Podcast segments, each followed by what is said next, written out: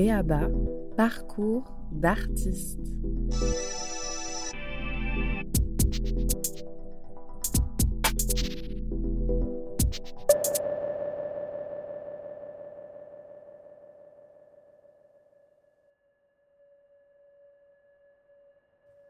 La précarité du travail d'artiste, c'est la thématique de Béaba, parcours d'artiste aujourd'hui. Avec un point de départ, celui de chercher à comprendre comment s'écrivent au quotidien et dans le temps, au travers aussi des crises, depuis celle des intermittents, qui a d'ailleurs été le sujet de thèse d'une de nos invités jusqu'au lutte actuel, les manières de concevoir son travail de création. Des parcours, dits parfois émergents, mais qui s'inscrivent aussi dans la durée, avec une question, celle de la continuité, de la poursuite, du maintien, une interrogation aussi plus profonde, de trouver des articulations entre les économies, des dits projets, de la reconnaissance et plus directement du sens, pour faire du lien entre les moments d'une carrière. Béaba invite aujourd'hui Chloé Malaise, Marie Leferrand et Chloé Langeard à sa table. Chloé Malaise, bonjour. Bonjour. Vous êtes artiste sonore, on le comprend vite et d'ailleurs vous le dites.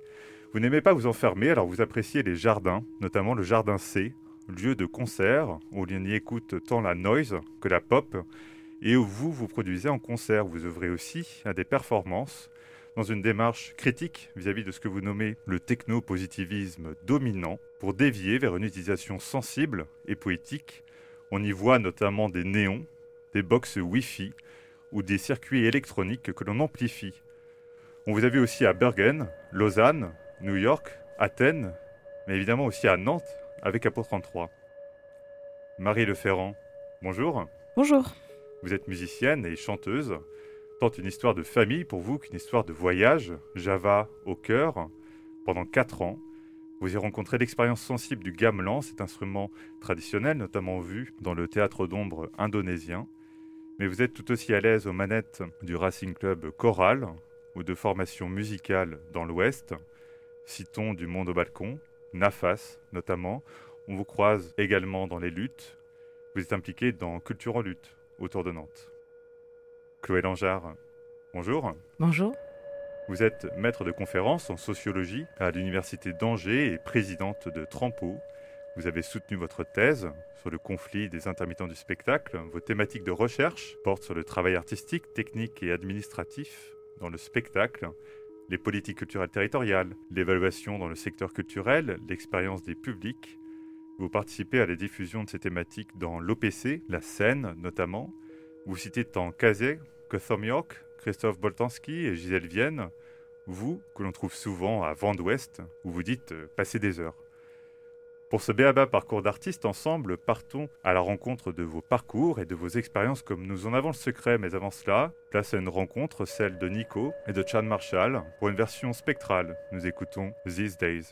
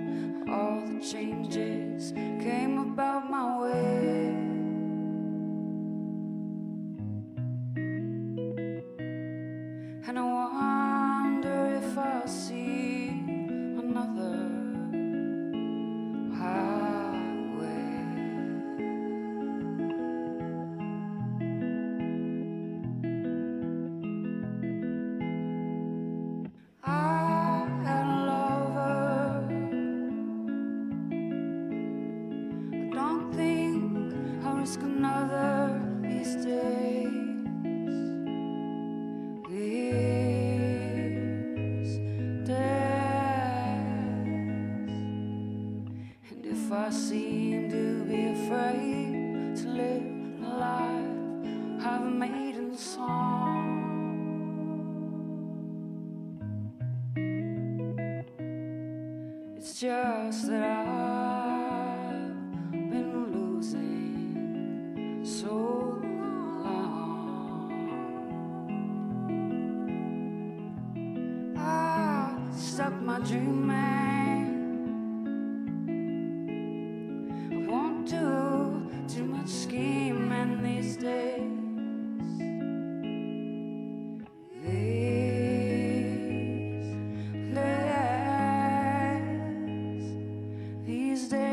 sit on cornerstones, count the time from quarter tones to ten.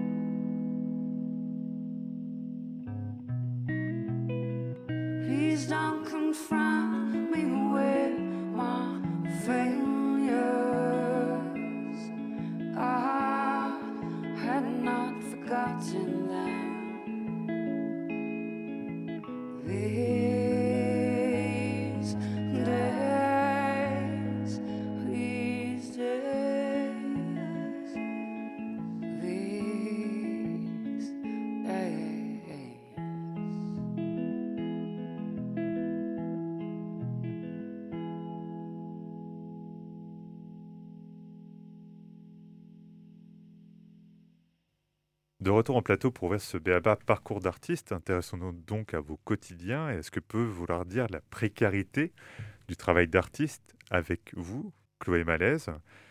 Vous êtes sorti de l'école des beaux-arts de Nantes il y a quelques années et à la sortie de l'école des beaux-arts, en collectif, vous avez abordé la question de cette précarité avec une exposition, Mécanique invisible. En quoi consistait cette intervention? Alors, euh, il s'agissait de, bah, de 10 anciens étudiants à peu près de la même année, un an après les beaux-arts, qui se disent, euh, à force de répondre à des appels à projets et des choses assez lourdes à gérer sans beaucoup de résultats, peut-être privilégier des opportunités collectives et mettre cette énergie à plusieurs. Donc, euh, on a postulé pour une exposition à la gâterie RSI à, à La Roche-sur-Yon. Le budget de, de l'exposition étant de 400 euros on s'est dit que 40, euh, c'est le minimum et c'est une petite association, donc je tiens à dire que c'est pas euh, scandaleux pour eux. Mais on s'est dit que 43 euros chacun, ça faisait peu. Donc on a décidé de mettre ce budget au profit d'une édition qui parlait justement euh, de ce que c'est que l'après-école, du vide. Il y en a qui ont traité ça avec humour, il y en a qui ont traité ça avec sérieux, il y en a qui ont fait des textes clairement politiques, d'autres qui ont des... Moi j'ai fait de représentation limbiratique de ce qui, nous arrive en termes d'administratif. c'est très euh, large, mais l'idée c'était euh, bah, de réfléchir à plusieurs là-dessus et puis aussi de pour un public euh, assez peu connaisseur de ce que c'est que la vie d'artiste ou qui se trompe parfois, c'était de montrer que c'est pas ce à quoi ils pensent forcément. C'est-à-dire que voilà, il y a des mécaniques invisibles qui sont beaucoup plus liées à la CAF, à Pôle Emploi, à des choses qui sont plus de l'ordre d'une précarité sociale euh, et pas celle qu'on imagine. On pense souvent qu'un artiste, euh, c'est quelqu'un d'inspiré dans son atelier avec un beau tablier. Euh, enfin, il y a un truc un peu fantasmé parfois des artistes. Donc c'était un peu ça. Donc on a fait cette édition qui a été tirée à, je crois, 200 exemplaires qu'on a fait nous-mêmes, qu'on a relié nous-mêmes, qu'on a imprimé nous-mêmes. Et euh, la vente de cette édition euh, permet de euh, un peu mieux rémunérer les artistes que ce qui était prévu avec 400 euros. Vous parlez de mécanique invisible, vous parlez aussi du quotidien, vous parlez aussi du vide à la sortie de l'école. Comment vous, vous avez justement abordé cette question du, vide après l'école, que aussi ce moment fort, à la fois sur l'enseignement, mais aussi sur le collectif?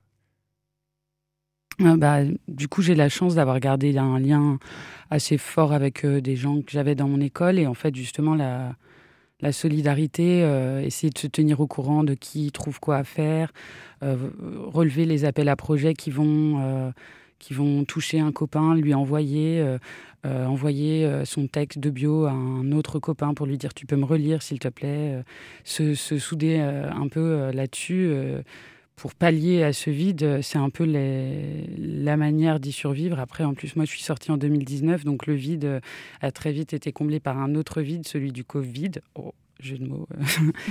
Mais euh, c'est particulier en plus quand on est sorti juste avant ça, euh, on a eu un, vrai vide en fait euh, derrière. Mais ouais, je pense se serrer les coudes et, et, envisager des projets collectifs, c'est une des réponses à ça. Et puis ouais, s'entraider quoi. Marie Le Ferrand, comment ça résonne chez vous ce qui vient d'être dit? Gérer cette question parfois d'un vide dans, dans, une carrière, mais aussi la question de la précarité du travail d'artiste. On a entendu à travers le, parcours de, Chloé Malaise à l'instant.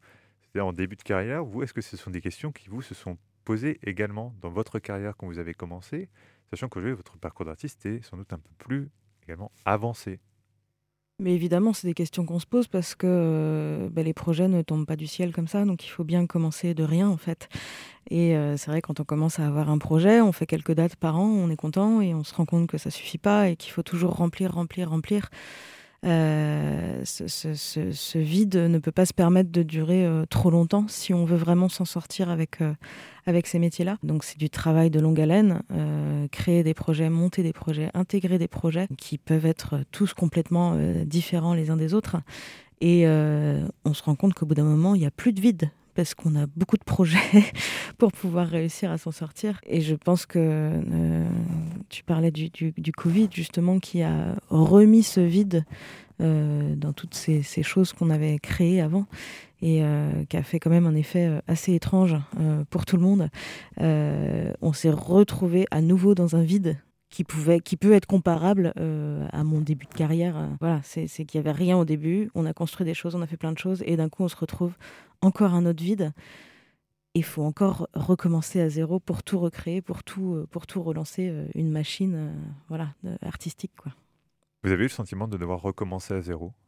Oui, oui, plus ou moins, euh, dans le sens où euh, euh, quand on nous exhortait à créer absolument des choses, il fallait recommencer, comme si c'était des nouvelles choses, qu'il fallait qu'on profite de ce temps-là pour, pour recommencer à zéro, pour refaire des créations, des nouvelles choses profitez, vous avez le temps, profitez, faites ce que vous avez toujours eu envie de faire. On, nous disait, mais faites du pain, vous avez jamais fait de pain, faites du pain. Ben, si j'en ai jamais fait, c'est que j'ai pas envie d'en faire en fait.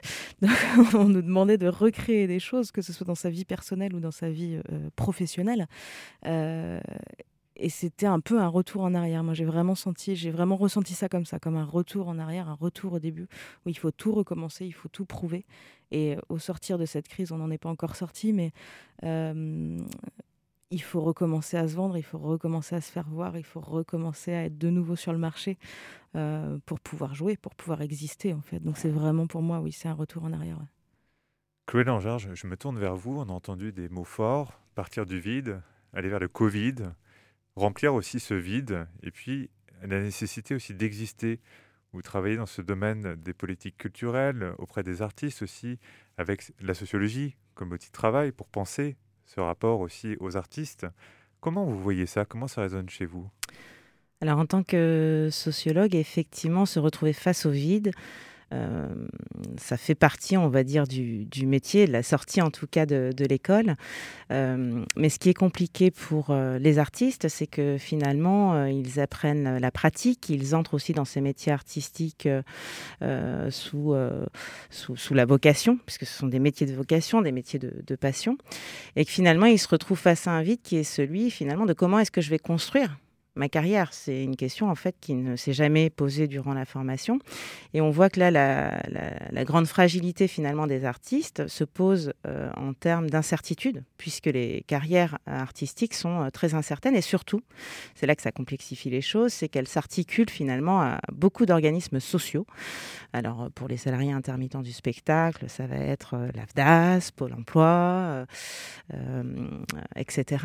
Pour les artistes plasticiens, donc eux, c'est encore différent. Effectivement, on a parlé euh, de la CAF, etc. Parce qu'ils ont, euh, ils ne sont pas assujettis aux salariats, hein, contrairement aux salariés intermittents du spectacle. Et donc, il y a un mécanisme là qui s'opère, qui est celui qu'on appelle en sociologie de la conversion, c'est-à-dire c'est le temps un peu des, illusions. Et après, comme l'a bien rappelé euh, Chloé, ce qui peut permettre de sortir de ce vide, c'est effectivement de se constituer en collectif. Et on voit bien que du côté des, arts plastiques, de plus en plus de jeunes, euh, à la sortie effectivement de la formation et même pendant la formation, hein, se constituent en collectif, ce qui leur permet aussi d'être plus forts euh, pour répondre à des appels à projets qui euh, sont de plus en plus complexes, ce qui leur permet aussi bah, de s'échanger finalement des ficelles, des réseaux. Pareil hein, pour, les, pour les salariés intermittents du spectacle, finalement. Alors aujourd'hui, euh, l'intermittence, elle est beaucoup plus connue qu'auparavant, mais c'est finalement se donner des tuyaux sur comment ça fonctionne. Euh, c'est euh, capter le, logiciel qui permet de calculer ses heures et de voir si on entre dans cette fameuse machine finalement de l'intermittence. Donc voilà ce que me disent finalement ces, propos donc de Chloé et Marie. Euh, euh, encore une fois, ce qui, est complexe, hein, c'est qu'on est sur des carrières qui sont complètement incertaines, que euh, les étudiants ne sont pas préparés justement à, gérer ces carrières.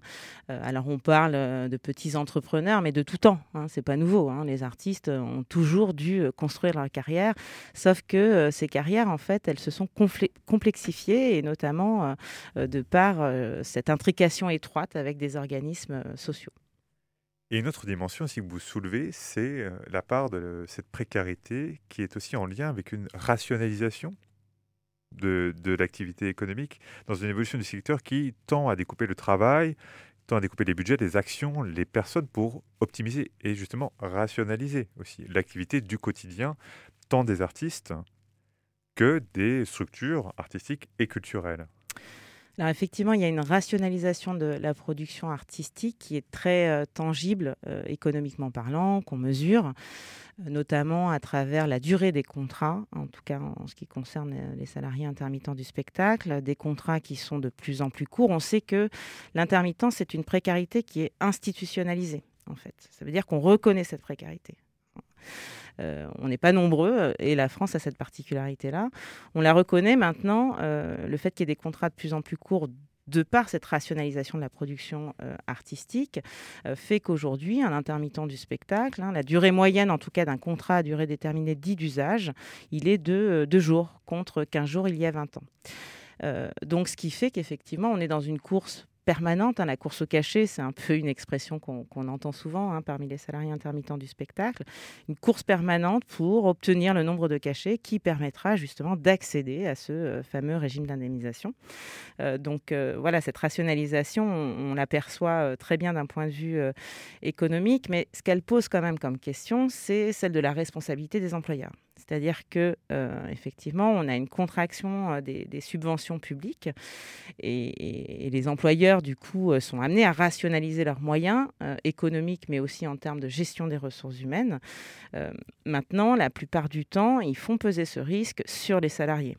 Euh, et là, je parle des salariés intermittents du spectacle, puisque c'est eux qui voient leur euh, temps de travail de plus en plus fragmenté, de plus en plus court, avec du coup des durées d'indemnisation qui sont euh, fortement remises en question. Et cette responsabilité des employeurs, il me semble qu'elle est importante à questionner, parce qu'encore une fois, euh, on, parlait d'artistes à un moment donné, Kleenex, euh, avant cette émission, mais ça me fait penser à ça, c'est-à-dire qu'à un moment donné, euh, quelle responsabilité les employeurs ont sur ces artistes qu'ils embauchent à un moment donné.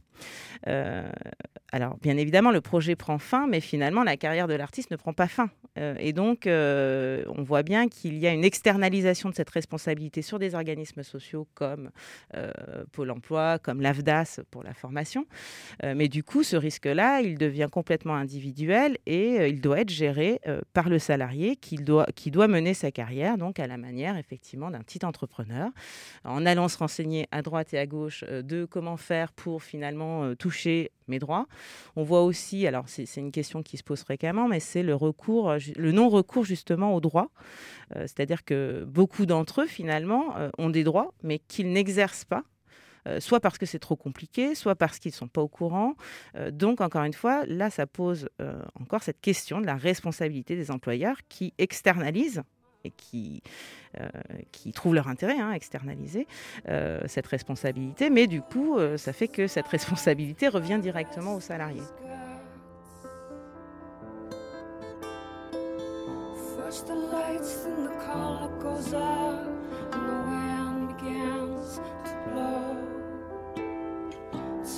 that.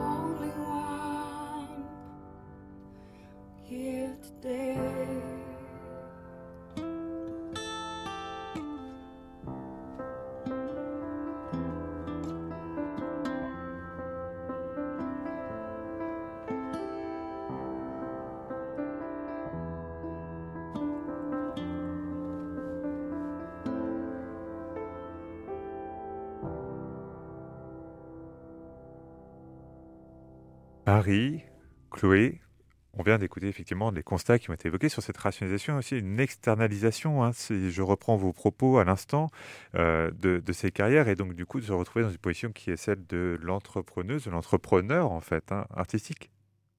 Je vous vois hocher de la tête en disant oui, oui, oui, oui, oui. La radio, on ne voit pas les gestes, alors je, je me permets de faire la, la transmission pour les auditrices et les auditeurs. Vous avez ce sentiment-là aujourd'hui, Chloé Malaise?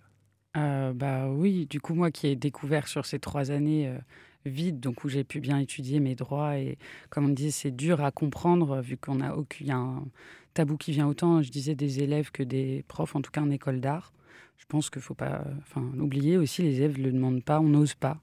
Et, euh, justement, bah, quand euh, enfin, appréhender tout ce statut, etc., ça nous fait nous rendre compte petit à petit qu'on va être comptable, qu'on va être euh, responsable de déclaration d'impôts, qu'on va être, enfin déjà même juste comptable, tous les frais, gérer les frais, les ranger, enfin faire un Excel. Moi, j'ai beaucoup de copains qui savent pas se servir d'Excel. En fait, c'est indispensable et c'est assez. là, c'est la partie administrative. Après, on est artiste, donc en fait, euh, normalement, le cœur de ma pratique, je produis, je fais du bois, je fais du codage. Enfin, du coup, en termes de compétences, euh, j'ai une cousine qui est RH en milieu agroalimentaire et elle a mis du temps à me dire, mais en fait, c'est dingue ce que vous faites, puisqu'en fait, vous êtes une entreprise, mais à une personne, et sachant qu'on a affaire aussi à des, particulièrement en tant qu'artiste-auteur, à, à faut intégrer en deux ans à peine sortie d'école tout ce statut et toutes ces choses, prendre confiance en soi en se disant je sais que je suis tel statut. Et moi, euh, dans la dernière année, j'ai dû contredire et voire m'énerver à- contre un conseiller Pôle Emploi qui me disait que j'étais auto-entrepreneur parce qu'il ne connaissait pas le statut de, Et c'est- lié aussi sans doute au fait que vous n'aviez pas en face de vous euh, quelqu'un qui est spécialisé peut-être avec votre filière, c'est ça? Et justement, on en vient à un problème qui touche les intermittents du spectacle. J'ai eu encore la chance euh, que ma conseillère soit une ancienne spécialisée euh, Pôle emploi spectacle, ce qui a disparu, si je ne me trompe. Enfin, les spécialisations ont disparu, comme c'est une, c'est une politique de, de voilà, on doit tous être multiples. pour les pauvres conseillers Pôle emploi, ça ne doit pas être facile. Et elle a eu la patience de se dire euh, je vous écoute, je comprends rien, je vais euh, appeler l'association qui moi m'aide à faire mes statuts, qui s'appelle l'AMAC à Nantes, qui aide, euh, qui pallie un peu à ça. Et elle s'est renseignée sur son temps libre, donc de son propre à faire ça. Mais son collègue que j'avais au téléphone m'a clairement dit vous devriez déclarer vos revenus tous les mois, vous êtes dans la mauvaise direction, vous faites n'importe quoi. Et j'ai dit non, je suis artiste-auteur, pas auto-entrepreneur. Donc ce que vous nous dites là, c'est quand même que vous êtes à cette sortie d'école et dans ce vide de départ, progressivement, vous êtes aussi monté en compétence d'une part sur le projet artistique, mais aussi sur euh, la capacité à pouvoir diagnostiquer, vous, votre statut, construire aussi des choses en relation avec euh, l'administratif, le budgétaire, et en fait, voilà, construire autour de vous tout ce champ de compétences qui n'était pas en fait euh, du tout enseigné à l'école, en fait, qui est même, vous l'avez dit tout à l'heure, un, impensé, sinon un tabou, en fait. Il y a quelque chose en école d'art qui est assez fou. euh, moi, j'ai été. euh, Enfin, on a eu des cours de professionnalisation, mais qui étaient assez. Qui arrivaient sur un semestre. D'un coup, on a quatre heures, euh, une matinée, alors qu'au Beaux-Arts, on est très libre. Donc, en fait, les gens, ils vont entrer dans les pieds. Et moi, j'étais en, avec, euh, en conseil d'administration, donc on en a parlé. Et vu qu'il n'y a pas de la demande des élèves, en fait, c'est sorti d'école qu'on en a besoin. Enfin, c'est assez compliqué. Ils, ils ont du mal à savoir euh, est-ce qu'il faut en mettre plus, mais les élèves n'iront pas. Ou... ou euh, est-ce que moi je proposais d'en mettre plus tout au long, un petit peu plus, euh, mais on me disait que les élèves n'iront pas et c'est vrai. Donc il y a un peu euh, là, j'ai eu par exemple hier des étudiants en prépa, donc 18 ans, et c'est une question qu'ils m'ont posée. C'est mais on a une question, c'est comment t'en vis direct? Ils m'ont posé cette question et je parlais d'ateliers. Ils m'ont dit mais si on n'a pas envie d'être prof ou de faire des ateliers, comment on en vit? Je disais bah, je leur ai répondu juste demandez-le à vos profs euh, vos profs sont des artistes et pas sur le temps euh, de votre travail, mais sur une pause café ou même en classe. Enfin, classe, il n'y a pas de classe en école d'art, mais dites-leur, est-ce que tu pourrais nous raconter le début de ta carrière? En fait, c'est ça qui, c'est les expériences et c'est finalement ce que je disais sur le collectif. Chaque carrière est très différente pour les artistes. C'est les expériences euh, écoutées de chacun qui vont nous aider à dire, ok, je peux faire ça, je peux faire ça. Marie, je, me tourne également vers vous, puisqu'il y, a cette question qui se pose aussi de, construire ses propres compétences, répondre à ses propres besoins. En fait, c'est trouver finalement de manière assez aussi artisanale hein, ce dont on a besoin dans son projet euh, d'artiste. Vous l'avez fait également. Vous êtes passé par ces étapes-là. Est-ce que pour autant, vous, avez autour de vous, euh, par exemple, conseillé euh, d'autres artistes, conseillé de votre entourage euh, Ou est-ce que vous êtes retrouvé euh, face à, des situations qui n'étaient pas toujours comparables aussi? Est-ce qu'on est euh, dans un fait de l'expérience qui ne se transfère pas forcément? Oui, effectivement, ça, se transfère pas forcément parce que euh, euh, chaque euh, personne sous le régime de l'intermittence du spectacle peut faire partie de conventions collectives différentes. Donc le système de, rémunération ne va pas être le même. On distingue aussi les artistes et les techniciens dans l'intermittence. Donc ce qui est valable pour une personne ne sera pas valable pour une autre personne. encore ce matin, une amie intermittente qui est intermittente depuis beaucoup plus longtemps que moi se posait la question de c'est quoi le cachet minimum? Combien on peut demander au minimum? Et ça, c'est une question, on a cherché partout, on a cherché partout, on a fini par trouver l'information, mais c'est des informations qui, euh, euh, voilà, qu'on trouve, mais euh, disséminées un peu partout, et, il faut faire l'effort d'aller chercher ces informations-là, comme, comme il faut faire l'effort d'être, je disais en rigolant, j'aurais dû faire force de vente si j'avais su qu'il fallait que je me vende aussi, parce que c'est aussi une autre compétence qu'on développe aussi, qu'on est obligé de développer, parce que on n'a pas tous la chance de faire partie de compagnies et d'avoir des diffuseurs avec nous. Donc il faut aussi euh, aller de l'avant, euh, prendre la peine de décrocher son téléphone, de se faire euh, envoyer bouler dix fois et de rappeler une onzième fois pour être sûr d'avoir une place. Donc c'est voilà une autre compétence qu'on développe aussi là-dedans. Une question que je me pose quand même, et là je, l'adresse volontairement à, vous trois, c'est on, sent aussi donc le fait de l'expérience pour accumuler euh, les savoirs et finalement dessiner son propre cas. Et on a vu qu'un cas n'est pas forcément transférable et qu'à la sortie de l'école on apprend par soi-même, etc. Et pour autant, quand tout d'un coup un, accident de la vie survient ou quand euh, une difficulté particulière intervient, je pense par exemple au cas de la maladie ou un arrêt maladie, comment ça se passe? Comment ça se passe dans les carrières artistiques? On parle de précarité du travail et des questions de travail. C'est très compliqué. C'est très très compliqué. Euh, prendre un arrêt de travail euh, quand on est euh, artiste, c'est très compliqué parce que il faut réunir des preuves, il faut réunir des documents. Moi, j'ai eu la chance, je touche du, il n'y a pas de bois, mais j'en touche. j'ai jamais eu l'occasion de devoir me mettre en arrêt de travail, heureusement. Mais euh, je sais que la plupart des, amis que j'ai qui sont aussi sous le régime de l'intermittence du spectacle préfèrent ne pas se mettre en arrêt de travail, euh, gérer en direct avec s'ils ont des cachets à venir, s'ils ont des dates, gérer en direct avec les organisateurs pour éviter de se mettre en arrêt de travail parce que ça précarise encore plus la situation de ces personnes-là. En tant qu'artiste-auteur, il n'y a pas d'arrêt de travail, tout simplement. Voilà. C'est un report qui va amener euh, un décalage de la programmation, mais il n'y a pas de, on n'a pas droit d'être malade. Et le propre de l'artiste, c'est d'être toujours justement en activité. Parce que dès qu'on dit qu'on n'a plus d'activité, euh, ça veut dire qu'en fait, on est un peu sorti du marché. Donc, euh, moi, j'ai rencontré aussi beaucoup euh, d'artistes qui étaient enceintes et qui le cachaient. donc, qui se sont jamais mis en congé maternité parce que finalement, c'est perdre un projet, ne plus être dans un projet. Et donc, c'est progressivement s'effacer, perdre un réseau, ne plus être présent. Donc, il faut être toujours toujours présent, il faut être toujours dans les épreuves. Et effectivement, ça peut être facilement fatigant. Et comme je reprends l'expression donc de Marie, mais en fait, il faut, enfin, c'est la fatigue un peu de, de, de, ces épreuves continues et il faut toujours voilà être actif. Alors, il faut savoir se vendre aussi. Je crois que c'est mmh. ce que tu disais. Mmh. savoir se vendre, c'est quand même une expression qui est pas neutre. Euh, et, c'est une expression qu'on retrouve euh, assez régulièrement, que j'écris d'ailleurs dans mon, dans mon livre hein, sur les intermittents du spectacle. Il y a un chapitre qui s'appelle Savoir se vendre. Et de même, on, a, ouvert cette question de, de, la maladie et, vos témoignages, je crois, ont pu faire comprendre la, la complexité de cette situation-là. Et un autre impensé, et on va le lire en, on peut et on pourrait le développer, mais le format aussi nous l'indique, c'est la question de, la retraite en fait des artistes Chloé Langard. Oui, effectivement. Alors c'est un impensé parce que déjà construire sa carrière, euh, on n'y est pas préparé. Et alors après penser l'après-carrière, on est encore moins préparé. Pourtant, c'est une question extrêmement importante. Alors, on a peu de données euh, quantitatives, on en a beaucoup hein, sur le, secteur des spectacles et sur la condition des artistes. Il y a beaucoup de données qu'on trouve sur le, site du ministère euh, de la Culture ou d'organismes sociaux. Par contre, sur les retraites, on trouve pratiquement rien. On a juste quand même un chiffre qui est, assez révélateur de cette précarité euh, économique. C'est que en moyenne, hein, un, artiste, alors là, je parle des salariés, un, intermittents du spectacle, mais perçoit en termes de pension 1100 euros, soit en moyenne moins que la retraite euh, d'un ouvrier.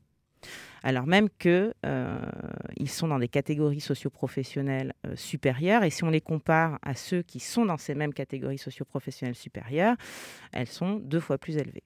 Donc ça reste un impensé, y compris euh, des politiques publiques, mais euh, qu'il faut soulever parce qu'on voit bien que euh, progressivement, tous ces artistes qui étaient actifs et ceux qui ont réussi à aller jusqu'au bout, c'est-à-dire à passer toutes les épreuves, se sont pas posé cette question, mais une fois qu'ils sont à la retraite, vivent de plein fouet, du coup, encore et toujours cette précarité économique. Nous arrivons à cette conclusion de cette première partie de ce podcast BABA Parcours d'artistes qui suit vos expériences et vos récits de vie. Merci donc à vous, Chloé Malaise, Marie Leferrand et Chloé Langeard. Nous vous invitons, auditrices, auditeurs, à réécouter BABA Parcours d'artistes sur la page Arte Audio Blog du TU Nantes pour suivre la conversation avec Chloé, Marie et Chloé et aussi découvrir BABA, Point de vie d'artiste, qui pour ce numéro est consacré à la question de la précarité des artistes et des perspectives à imaginer dans un temps qui pourrait être celui de l'après, après confinement, après année blanche, après émergence des cultures en lutte et des questions associées.